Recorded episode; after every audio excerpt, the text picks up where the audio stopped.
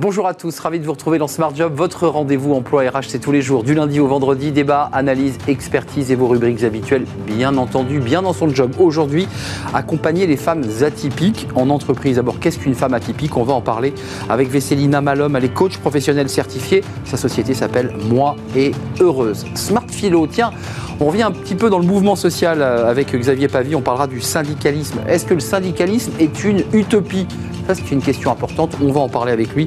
Il est directeur du centre Imagination. Puis un grand entretien aujourd'hui dans le cercle RH avec la, DRH, la directrice générale adjointe de la Poste, qui est une marque patrimoniale, mais qui, euh, vous le savez, a pivoté depuis euh, des décennies, arrivée du numérique évidemment, et qui recrute, qui lance une très grande campagne de recrutement. On en parlera avec elle dans quelques instants. Fenêtre sur l'emploi. Pour terminer, eh bien, les besoins RH d'un spécialiste français du microconducteur. Non pas les semi-conducteurs, mais les microconducteurs. Patrick Roux sera notre invité à la fin de l'émission. Voilà le programme. Tout de suite, c'est bien dans son job.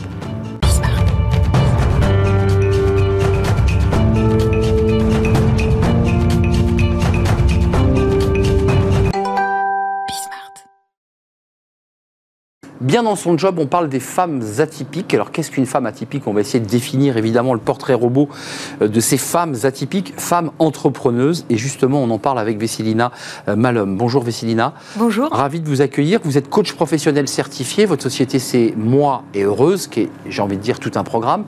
D'abord, on ne devient pas coach par hasard et on va parler de ces femmes atypiques que vous accompagnez. Euh, quel est votre parcours? Quel est votre chemin? Comment on arrive à être coach pour accompagner ces femmes? Ça vous fait sourire Ah oui, ça me fait même rire. c'est génial. Parce que euh, à chaque fois, c'est un chemin personnel. C'est exactement ça. Euh, je suis moi-même atypique. Je suis arrivée en France en 98 et j'ai fait, je suis prof d'histoire et de la littérature à la base. Euh, je, quand je suis arrivée, j'ai fait encore des études, j'ai fait euh, du marketing, j'ai fait de la communication, j'ai fait du journalisme, euh, j'ai travaillé pour les études marketing et j'ai créé ma boîte parce que dans mon premier job, je ne me suis pas retrouvée. J'étais au marketing dans un grand groupe alimentaire. Je suis allée jusqu'au prud'homme parce que ça a très ça bizarrement fini, on va dire. et c'est à ce moment-là que j'ai créé ma première boîte. C'était une boutique pour enfants, pour les mamans, qui s'appelait Bon Plan de Maman. En fait, ce que vous nous dites avant d'entrer dans, le développement de votre structure et de ce que vous faites très concrètement, c'est que vous-même, vous êtes une femme atypique. C'est-à-dire qu'en fait, vous êtes boulimique, c'est ça les femmes atypiques, en partie. Boulimique, s'intéresse à tout, capable de faire plein de choses et qui finalement a du mal à trouver sa place. C'est exactement ça. Alors, ils sont boulimiques de différentes choses, des émotions. Boulimiques euh, et sont ce qu'on appelle multipotentiels la plupart du temps. C'est-à-dire, on, joue de la guitare, on fait du théâtre, on fait du marketing, on coud, euh, on fait du chemin de Compostelle et tout un tas d'autres choses en même temps, la plupart du temps. Ce qu'on appelle aujourd'hui des slasheuses ça fait partie des multipotentiels. Ce qu'on fait on dit aujourd'hui des multipotentiels hommes ou femmes, ça fait partie généralement du package des atypiques, des HPI. On peut rajouter aussi de l'empathie, on peut rajouter le cerveau qui s'arrête pas de tourner, on peut rajouter euh, l'intuition, prise de décision intuitive. Euh, on sait aujourd'hui que tous les grands visionnaires, comme Elon Musk, comme, euh, je sais pas, Léonard de Vinci, voilà, ce sont des atypiques hommes. Mais oui, il y a aussi des femmes. Vous, vous l'êtes vous, vous, transmettez par, par vos techniques et par votre apprentissage personnel. Euh, quelle est leur difficulté aujourd'hui pour faire un, bref diagnostic? Elles sont entrepreneuses et on a entendu que vous l'étiez aussi. Absolument. Euh, elles ont du mal quoi À exprimer leurs besoins, à trouver leur place, à développer? Quels sont leurs, leurs besoins réellement? Euh, Super question. Parce que sont vraiment, les besoins sont multiples. D'une part, de déjà se faire confiance. Hmm. Pourquoi? Parce qu'il y a une éducation il y a quelque chose qui dit il faut être spécialiste. Il y a quelque chose qui dit trouve ta voix, une voix. Il y a quelque chose qui dit ne, ne, l'ouvre pas trop ne parle pas trop. Et tu es une femme en plus. Et tu es une femme en plus. Voilà, Donc ta, place, elle est, elle, est, euh, elle, est, voilà, elle est ce qu'elle est. Euh, en plus, si tu changes de job parce que tu es intéressé par plein de choses, t'es un peu bizarre. Mais le CV, ça colle plus. T'es pas très stable. Hmm. Et en plus, si tu pleures à un entretien parce que tu as des émotions. Trop d'émotions.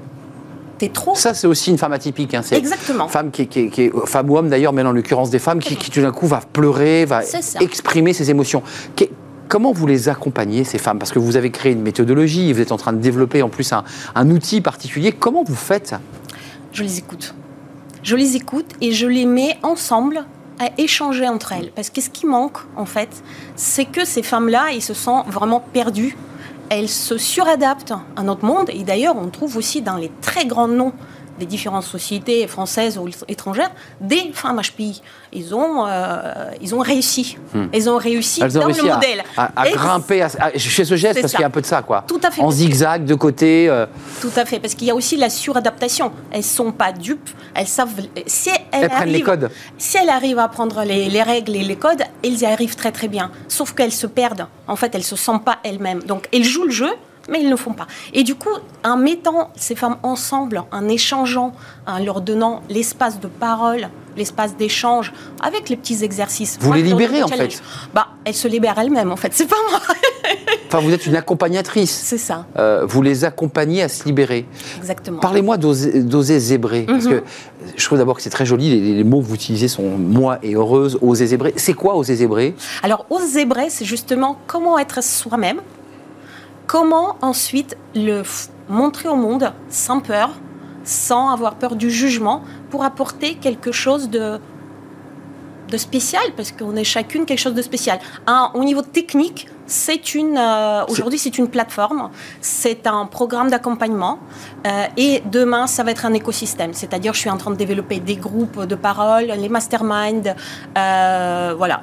Mais pour- le dire quand même très concrètement, on voit bien qu'il y a l'idée aussi de, de l'accompagnement tech sur la plateforme, mais il y a quand même l'idée de pitcher, c'est-à-dire d'être capable, avec un cerveau qui tourne à 3000 à l'heure, avec 1000 idées à la seconde, l'idée c'est quand même de structurer sa pensée, Alors c'est ou de l'organiser, je ne c'est- sais pas comment dire. C'est l'organiser ou alors première chose c'est s'autoriser de l'avoir. Ah déjà, En fait, les premières choses, la toute première, le tout premier mot qu'on qu'on se rend compte qui manque, c'est s'autoriser à être comme ça. Juste s'autoriser soi-même, d'admettre que c'est OK, qu'on est comme ça. Donc, et ensuite, effectivement, trouver différents moyens, comment se reconnecter à son corps et pas que cérébral, comment pouvoir structurer les pensées, ou alors faire tout euh, un petit peu. Comment en fait s'organiser pour se sentir bien soi et pour euh, apporter des choses. il y a un sujet qu'on n'a pas évoqué ensemble, mais qui est essentiel. Vous, évoquez le parcours de ces femmes, parfois chaotique, parfois on, y, on réussit à, à- à grimper l'échelle comme on peut. Euh, il y a la vie, euh, la charge mentale d'une femme, et d'un homme aussi, mais la charge mentale, c'est être aussi une femme, une mère de famille. Comment on gère ça aussi? Parce qu'on est aussi HPI quand on est une mère de famille et quand on est euh, une femme. Ça, ça me fait très rire aussi, parce que évidemment, le premier module de mon programme aux zébras Ah. s'appelle euh, Avoir de l'énergie pour entreprendre. Mhm. En fait, ça commence par là. Comment euh, alléger sa charge mentale. Comment fermer les dossiers? Comment dire non à des sollicitations? Comment se mettre en première place et non pas en derrière après les enfants, le mari, etc. Comment se dire c'est moi le plus important Qu'est-ce que je veux aujourd'hui Je me réapproprie ma vie. Exactement. Je m'autorise. C'est encore le même mot. En fait, je m'autorise. Donc ça veut dire que vous leur dites quand même, à un moment donné, on ne peut pas tout faire. Si vous voulez entreprendre, il faut aussi laisser un tout petit peu de côté les obligations que vous vous êtes fixées sur votre vie perso et, et familiale. C'est ça dont il est C'est question. toujours choisir. Hein. C'est toujours matrice des euh, Choisir, c'est renoncer, c'est bien connu. Alors, euh, je structure ça différemment, c'est-à-dire euh, sur ma chaîne YouTube, j'ai fait des vidéos justement sur choisir, sur renoncer. Choisir, c'est euh, séquencer. Ça peut être séquencé. C'est-à-dire, aujourd'hui, je fais ça, dans une heure, je fais autre chose, Oui. demain, je Par fais encore autre chose par tranche, euh, organisation personnelle. Ça, c'est chacune le fait d'une manière... euh, Moi et heureuse, c'est votre structure. Ose Zébré, c'est cette plateforme, c'est l'idée de travailler Ça. en communauté et d'accompagner euh, grâce à la tech. Dans 10 ans, vous voyez encore coach ou vous avez déjà dans votre tête, parce que vous êtes HPI, l'idée de faire autre chose? Je m'autorise. je m'autorise. Tout est ouvert. Tout est ouvert, tout est opportunité, euh, sérendipité, ce que vous voulez. C'est-à-dire qu'en fait, aujourd'hui, c'est ça qui me chauffe le cœur. Je pense que c'est quelque chose que je peux faire jusqu'à ma mort, et c'est l'idée. Euh, Donc, il y a la passion qui vous maintenant, anime. De quelle, de quelle manière Comment vrai. ça va être Ou quoi Comment Ça, c'est complètement ouvert. J'adore. J'adore ce que je fais aujourd'hui, demain. Merci Vessilina Malhomme pour, ce, pour cette énergie que vous nous transmettez. Coach professionnel certifié, moi et heureuse, et puis Ose Zébré pour ces femmes entrepreneuses qui parfois ont du mal à trouver leur, leur place et à prendre le bon chemin, parce que c'est aussi une question de, de chemin euh, et d'accompagnement. Et ça, c'est votre métier. Merci de nous avoir rendu visite, merci pour votre sourire. Euh, on tourne une page, on s'intéresse alors à un sujet euh, très dialogue social, évidemment, mais qui est important, qui est le syndicalisme, et on en parle dans Smart et Philo. C'est un sujet aussi philosophique, le syndicalisme. Smart Philo. Alors, un retour à l'actualité en quelque sorte, parce qu'évidemment, vous avez vu ces mouvements sociaux, ces grèves, euh, ces manifestants dans les rues, la CGT, Force ouvrière et, d'autres. Et on en parle justement aujourd'hui avec Xavier Pavie. Bonjour Xavier, philosophe, professeur à, l'ESSEC, directeur du centre Imagination.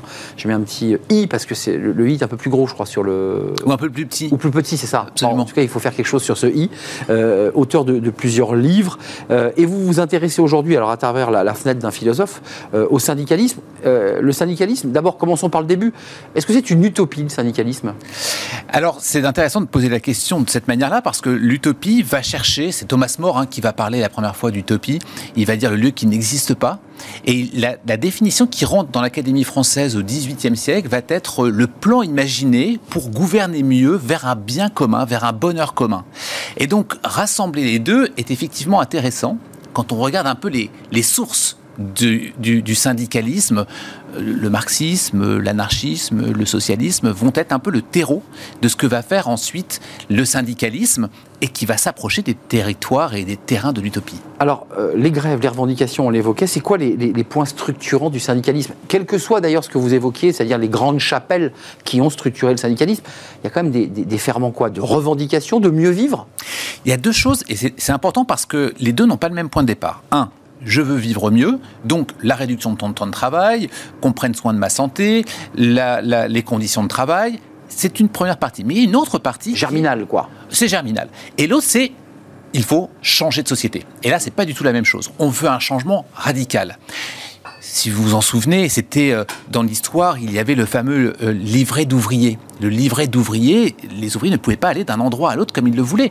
Eh bien, c'est la notion d'émancipation. Et donc, ça n'est pas simplement je vais améliorer un tout petit peu le quotidien, mais ça va être l'émancipation totale de l'ouvrier. Donc c'est, vous dites, et on le distingue, et vous le distinguez à travers le, philosophe que vous êtes, il y a des changements, je dirais, structurels, puis vous le dites, il y a des changements radicaux. On renverse la table.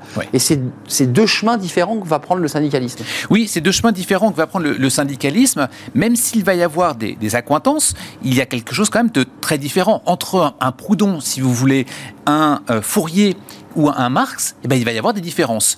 Qu'on retrouve aujourd'hui, hein, je précise, entre les réformistes et, et, les plus radicaux finalement. Bien sûr, et on les voit dans les médias en permanence. Et ils peuvent d'ailleurs parfois se, se, rappeler des notions anarchistes.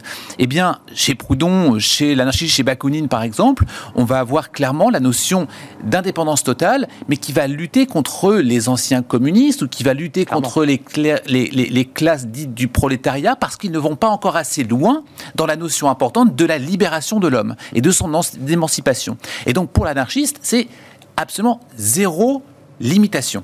Enfin, au sens propre du mot, ils sont des libéraux, puisqu'en fait, ils ne souhaitent pas que l'homme soit ouvrier, mais soit libéré euh, de, cette tâche euh, qui l'a servi, parce que c'est ça, là, la philosophie anarchiste. Oui, absolument. Alors que Marx, lui, il est vraiment sur la lutte des classes.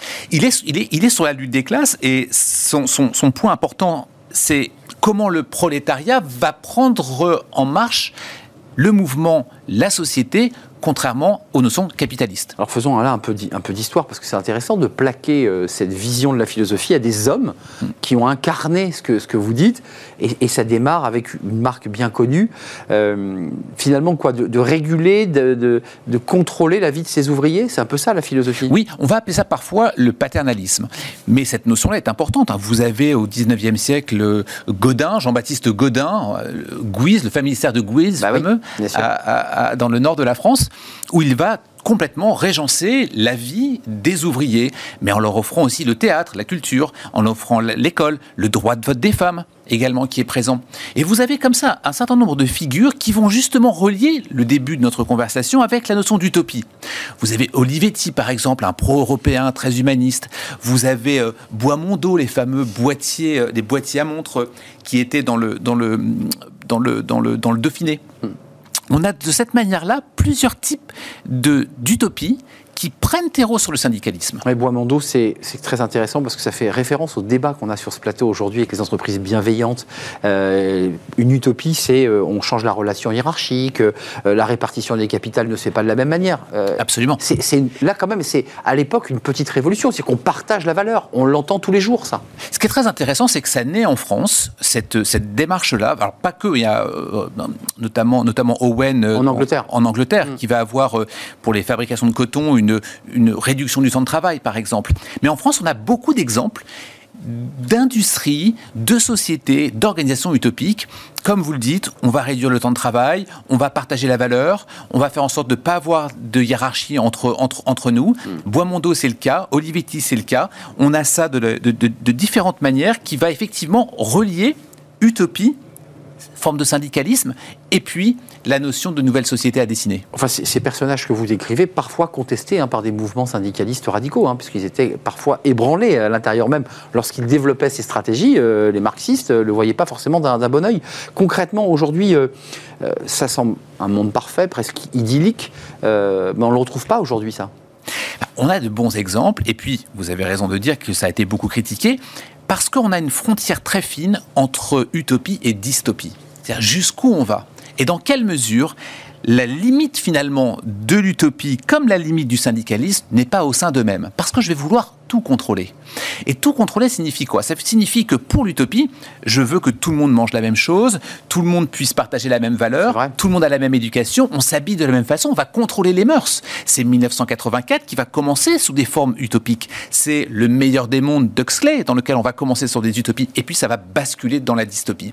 Et la question qu'on doit se poser, c'est pareil pour le syndicalisme. Dans quelle mesure cette volonté euh, égalitariste que l'on veut un peu partout n'est pas dans le même temps quelque chose qui n'est pas permis pour émanciper l'homme? La question est posée, parce que vous soulevez une question pour terminer. C'est peut-être d'ailleurs la suite d'une prochaine chronique. Merci Xavier Pavie de nous avoir rendu visite, philosophe, professeur à l'ESSEC et directeur du centre Imagination avec un petit i devant imagination. C'est un vrai plaisir de vous, accueillir. Euh, on fait une courte pause. Euh, on revient, on parle d'une entreprise alors passionnante puisqu'on parle des, entreprises qui ont un siècle. On parle de la Poste, évidemment, entreprise patrimoniale. Tout le monde connaît ce sigle, ces petites voitures jaunes. C'est une entreprise qui a pivoté euh, depuis presque une dizaine d'années. On va faire le point avec la, RH, la directrice des ressources humaines de, de la Poste. les nouveaux métiers, les recrutements, leur stratégie. On en parle avec elle juste après la pause.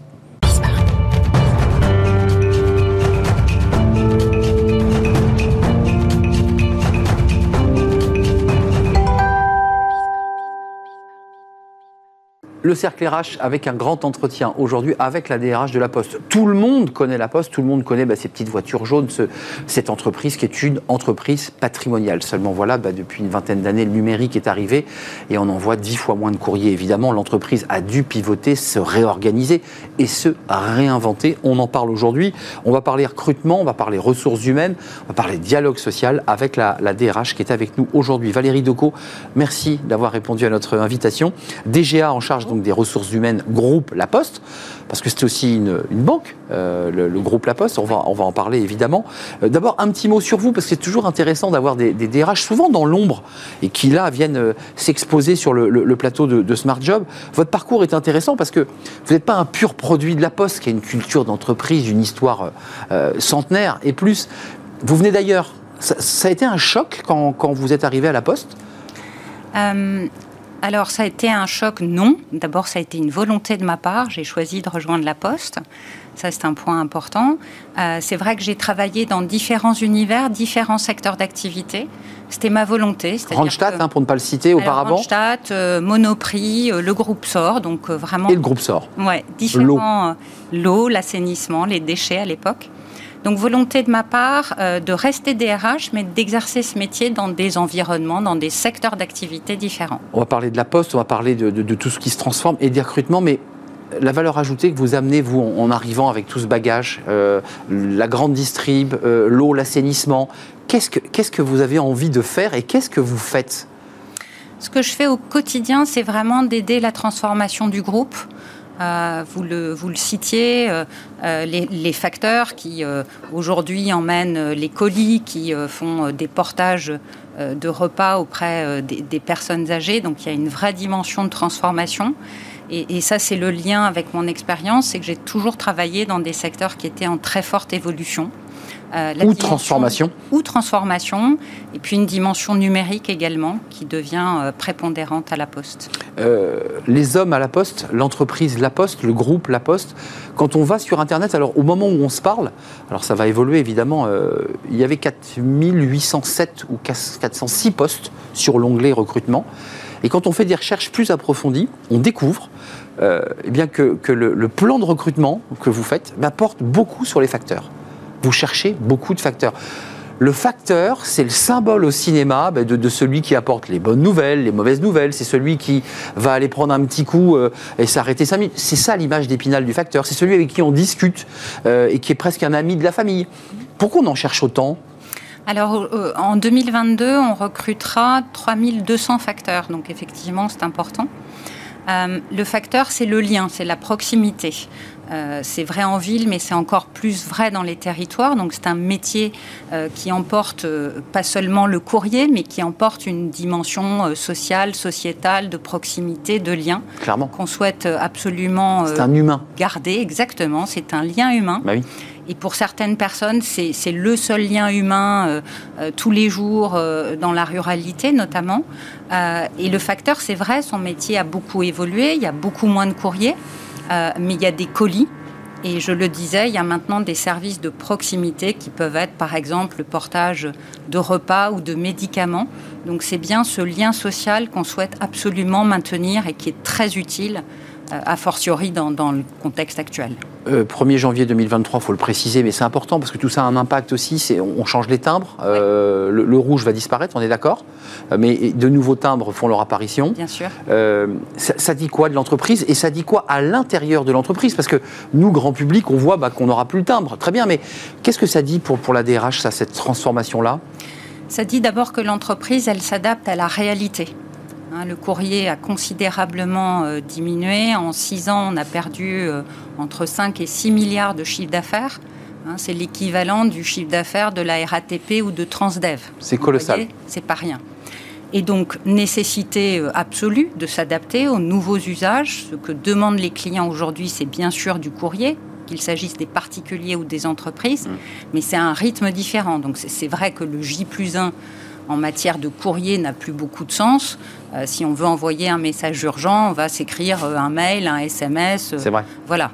Donc, c'est l'adaptation à la réalité, et ça, c'est tout le talent de la Poste et tout le travail de la Poste d'être capable de s'adapter aux besoins des clients et des territoires. Euh, plan de recrutement, on l'a dit sur les, sur les facteurs, et, ça c'est un focus important parce que quelqu'un était venu il y a quelques mois déjà nous le dire et nous expliquer qu'ils avaient, la Poste cherchait des, facteurs, mais quand on va sur les métiers, il y a beaucoup de métiers, il y a de la logistique, euh, il y a du back-office, il y a de la banque, euh, il y a aussi du service, il y a du transport, parce qu'il ne faut pas oublier les colis.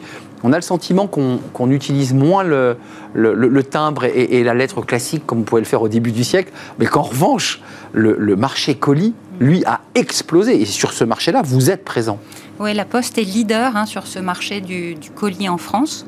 Euh, c'est effectivement euh, une explosion avec le développement du e-commerce qui a été accentué euh, eh pendant la crise sanitaire. On a tous beaucoup commandé sur les différents sites. Donc ça, c'est un, point très fort de notre activité. les facteurs donc emportent les colis. On a aussi des opérateurs mmh. colis qui sont dédiés. Ou des prestataires ou des prestataires également.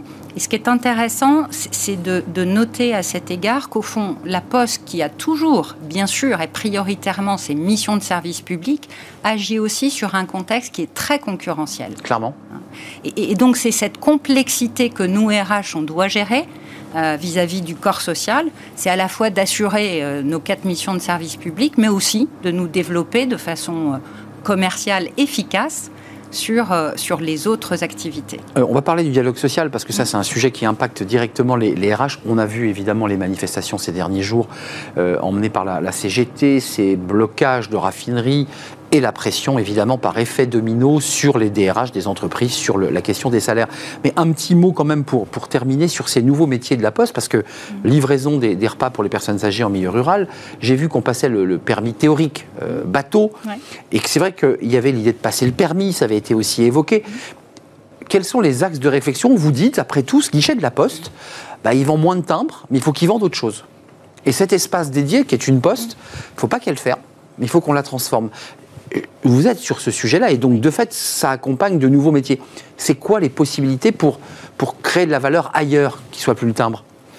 Alors, vous, l'avez cité, euh, il y, a tous les métiers de, de service, de proximité.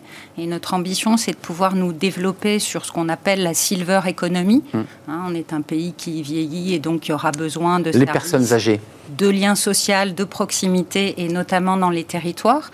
Donc ça, c'est un point euh, sur lequel on travaille beaucoup. Euh, également tout le domaine de la banque assurance qui est également euh, en développement et qui est un, point euh, important aujourd'hui pour le groupe La Poste. Il y a les métiers du numérique également. Qui sont émergents avec des filiales comme DocaPost, qui est bien connu des DRH puisque c'est le bulletin de salaire dématérialisé ou les élections professionnelles. Voilà, donc en fait, on est un groupe multi-activités et, et, et ce qu'on fait, c'est que on tente, et on réussit le plus souvent, à euh, eh bien, euh, une transformation, faire évoluer les collaborateurs eh et, les faire passer de, métiers qui sont euh, en attrition vers progressivement des métiers en développement. Ça passe par de la formation, ça passe par de l'accompagnement, parce que ça c'est le métier de la, DRH, ça veut dire dire à des collaborateurs ou à des groupes de métiers, mmh. dans 5 ans, bah, il y aura plus métiers. Comment on fait là? Comment on organise une bascule d'un métier vers un autre? Alors, ce qu'on a fait dans un accord social que, nous avons signé en mai 2021, c'est que nous avons euh, créé deux types de parcours internes. Euh, l'un s'appelle l'itinéraire balisé et l'autre le parcours pionnier. Et en fait, on ouvre des promotions euh, internes, c'est-à-dire qu'on crée une forme de, classe, en quelque sorte, de, postiers intéressés par des métiers en tension en interne et donc qui peuvent être formés, c'est un système d'alternance en quelque sorte interne, et donc qui sortent avec une certification euh, pour devenir euh, chargé de clientèle. Oui, il y a du commercial, hein, je ne l'ai pas dit. Hein. Du commercial. Bien sûr.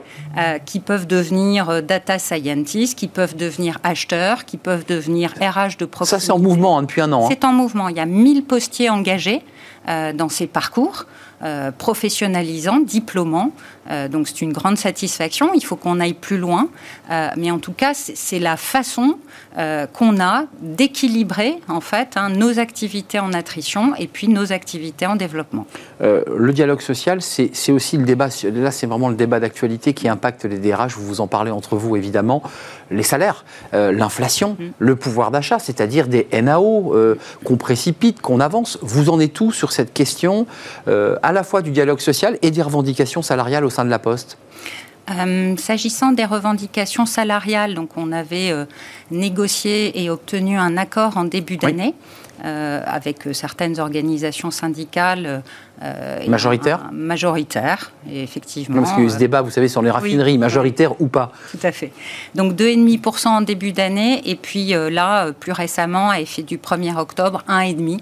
Euh, de complément pour tenir compte de cette réalité. Donc en dessous euh, du, chiffre de l'inflation? Oui, en dessous un peu du chiffre de l'inflation, parce que l'économie euh, de la Poste ne permet pas malheureusement d'aller jusqu'au niveau de l'inflation, mais en tout cas, on, a fait tout ce qu'on pouvait pour tenir compte euh, de cette réalité, parce que pour les, salariés les plus modestes, c'est un sujet. Euh, c'est une pression plus forte sur vos épaules là, depuis, depuis que ce débat de l'inflation est entré dans l'actualité et puis qu'il est très concret pour le, porte-monnaie des Français alors c'est une pression euh, plus forte et puis surtout c'est une nouveauté parce que même si je suis pas très jeune, je, n'ai jamais connu eh comme DRH en fait de période d'inflation. Je, me souviens. C'est la première fois que vous avez à traiter cette question dans une entreprise. Oui. Et donc à, calculer, parce qu'en en fait, on entend bien dans votre discours qui est, très intéressant, l'entreprise pivote, elle cherche des marges. Mm. Et, elle ne peut pas non plus se, mettre en difficulté par des augmentations trop importantes de salaire. C'est de ça dont il est question. Oui, c'est ça. C'est un juste équilibre. C'est un juste équilibre. À la fois euh, rétribuer, tenir compte, et ça c'est très important, surtout à la poste et en même temps euh, aussi tenir compte de la réalité économique du, groupe.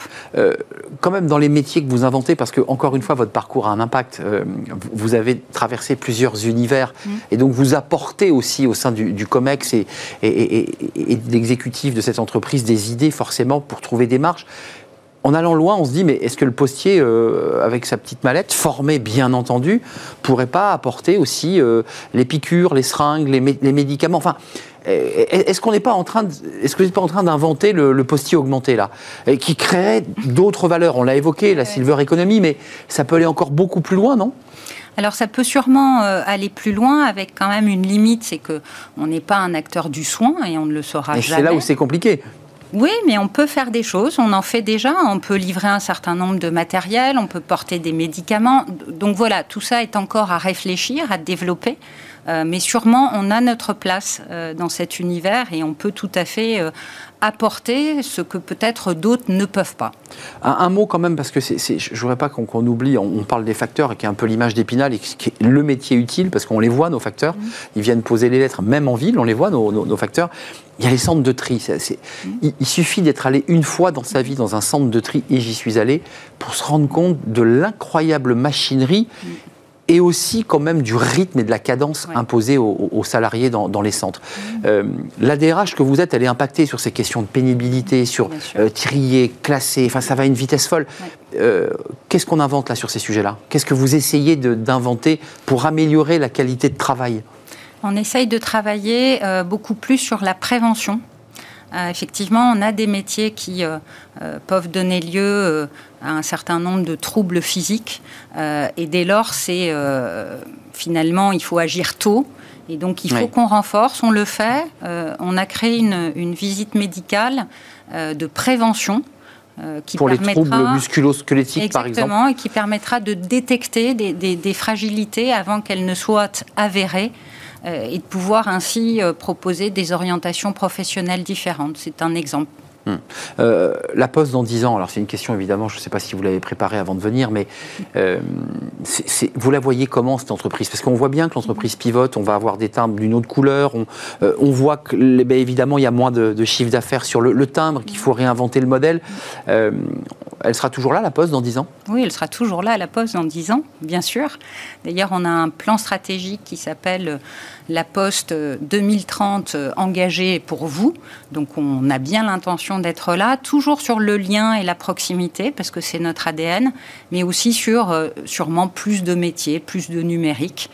Euh, voilà, donc c'est notre quotidien, on y travaille. Donc j'entends bien, avant de nous quitter, quand même que beaucoup, et comme beaucoup d'ailleurs de, dirigeants de grandes entreprises ou de, ou de DRH, euh, le numérique est en train de prendre une place centrale en fait dans, dans, l'organisation de la Poste. On est d'accord On est d'accord. C'est-à-dire, là, les recrutements sont plus de la même manière. On a bien vu que des facteurs, mmh. il en fallait et il en faudra, il faudra en embaucher. Mais là, vous cherchez quoi? Des data scientists? Vous cherchez quoi? Aussi. oui. oui, on cherche des facteurs, on cherche euh, tous les métiers de la ligne conseil bancaire, on cherche euh, effectivement des, data euh, scientists. Donc, donc c'est une dimension qui est prépondérante. Et puis surtout, au fond, ce sera le client qui choisira. Est-ce qu'il y a du physique? Est-ce qu'il y a du numérique? Sûrement les deux et c'est le client qui se positionnera. Tiens, j'ai vu que vous, étiez sur les, très moderne en, termes de recrutement, euh, euh, TikTok. Euh, ça marche ou pas? Parce que c'est intéressant d'avoir des DRH qui, bah, qui mm. disent après tout allons sur les réseaux pour aller chercher une clientèle ou, en tout cas des, candidats plus jeunes. Ça fonctionne ou pas? C'est vous qui avez eu l'idée du, TikTok? Non, ce n'est pas moi. Ce sont mes équipes et. Et vous avez dit banco, on y va. Et on y va, on y va parce qu'il faut tester, il faut tenter. Donc ça fait pas très longtemps, donc je ne sais pas vous répondre si ça marche ou marche pas, mais en tout cas, moi je considère qu'il faut être présent. Et puis, euh, et puis on verra. On, a tout intérêt euh, à être présent sur l'ensemble des réseaux sociaux. Alors, on était traditionnellement sur les LinkedIn, euh, les Twitter, Facebook. Mais là, c'est sur TikTok. mais TikTok, voilà, c'est tout nouveau. D'ailleurs, ceux qui voudront aller sur TikTok pour voir les recrutements facteurs, que c'est quoi les compétences d'un facteur? Comment on recrute un facteur? Parce qu'on a compris qu'il y avait une petite besace, un vélo, parfois électrique, avec quand même des outils quand même qui sont plus agréables que les, les, les des années 50. Ok, c'est quoi les, qualités de recrutement? C'est quoi les critères dans vos équipes quand ils recrutent des, facteurs? C'est le, sens du service d'abord. Ça, c'est absolument majeur. Être méticuleux quand même, il ne faut pas se tromper de boîte aux lettres. Méticuleux, rigoureux, autonome. Hein. il faut euh, faire sa tournée de façon euh, responsable et autonome, puisqu'il y a une forme de, oui, de, circulation euh, possible pour, le facteur. donc c'est toutes ces compétences-là, mais vraiment d'abord le sens du service. Euh, ça sera le dernier mot. On, voit quand même que c'est pour vous et comme plein d'autres d'ailleurs quand même de plus en plus difficile de recruter. Oui. Vous, êtes confronté à ça en fait. Oui. On est confronté à ça. Là aussi, c'est nouveau. Vous parliez de l'inflation, mais j'imagine que vous, la DRH, vous dites mais qu'est-ce qui se passe On n'arrive pas à faire rentrer de salariés dans la boîte C'est extrêmement, euh, extrêmement nouveau. il y a eu hein, par le passé des phases de tension sur certains mmh. métiers, on l'a tous connu, mais, mais là, le marché général est tendu. Et ça oblige les entreprises, ce qui n'est pas forcément un mal, hein, euh, mais, mais euh, voilà, à, se réinventer. Euh, à se réinventer, à trouver d'autres messages. Et la Poste, de ce point de vue, peut répondre à une vraie question qui est la question du sens à quoi je sers? Est-ce que je suis utile dans mon métier? Bah, À la Poste, on est utile. Hum, hum, c'est une entreprise utile, en effet, quand on attend son courrier, et parfois on attend le postier, et, que le postier n'est pas passé, puisqu'il n'arrive pas à se garer dans les grandes villes. Ce n'est pas le cas en zone rurale, mais dans les grandes villes, c'est un vrai sujet par ailleurs. Hein, la réalité des livreurs et des postiers dans les grandes villes, vous êtes confronté à ce sujet en tant que DRH, souvent se plaignent de la difficulté de se garer. Euh, c'est moins vrai quand on est en Lozère ou en, Corrèze, hein, vous êtes d'accord? Mais en ville, ils ont aussi euh, les vélos, les stabis. Enfin, y a, Eux, ils ont quelques outils quand même. les conditions de travail, il faut le dire, se sont améliorées pour, le, pour les facteurs. Merci Valérie Decaux de nous avoir rendu visite. La Poste, une belle entreprise qui pivote et qui recrute. Allez donc tout simplement sur le site, sans aller sur TikTok, le site de La Poste, vous verrez, il y a plein de métiers euh, et 4807 recrutement potentiel. Euh, c'était en tout cas le chiffre du jour. DGA en charge des, ressources humaines au groupe La Poste. Merci beaucoup. Et on termine notre émission avec Fenêtre sur l'emploi. On parle non pas des, semi-conducteurs, mais des, des conducteurs, on en parle. On parle d'électronique et c'est tout de suite.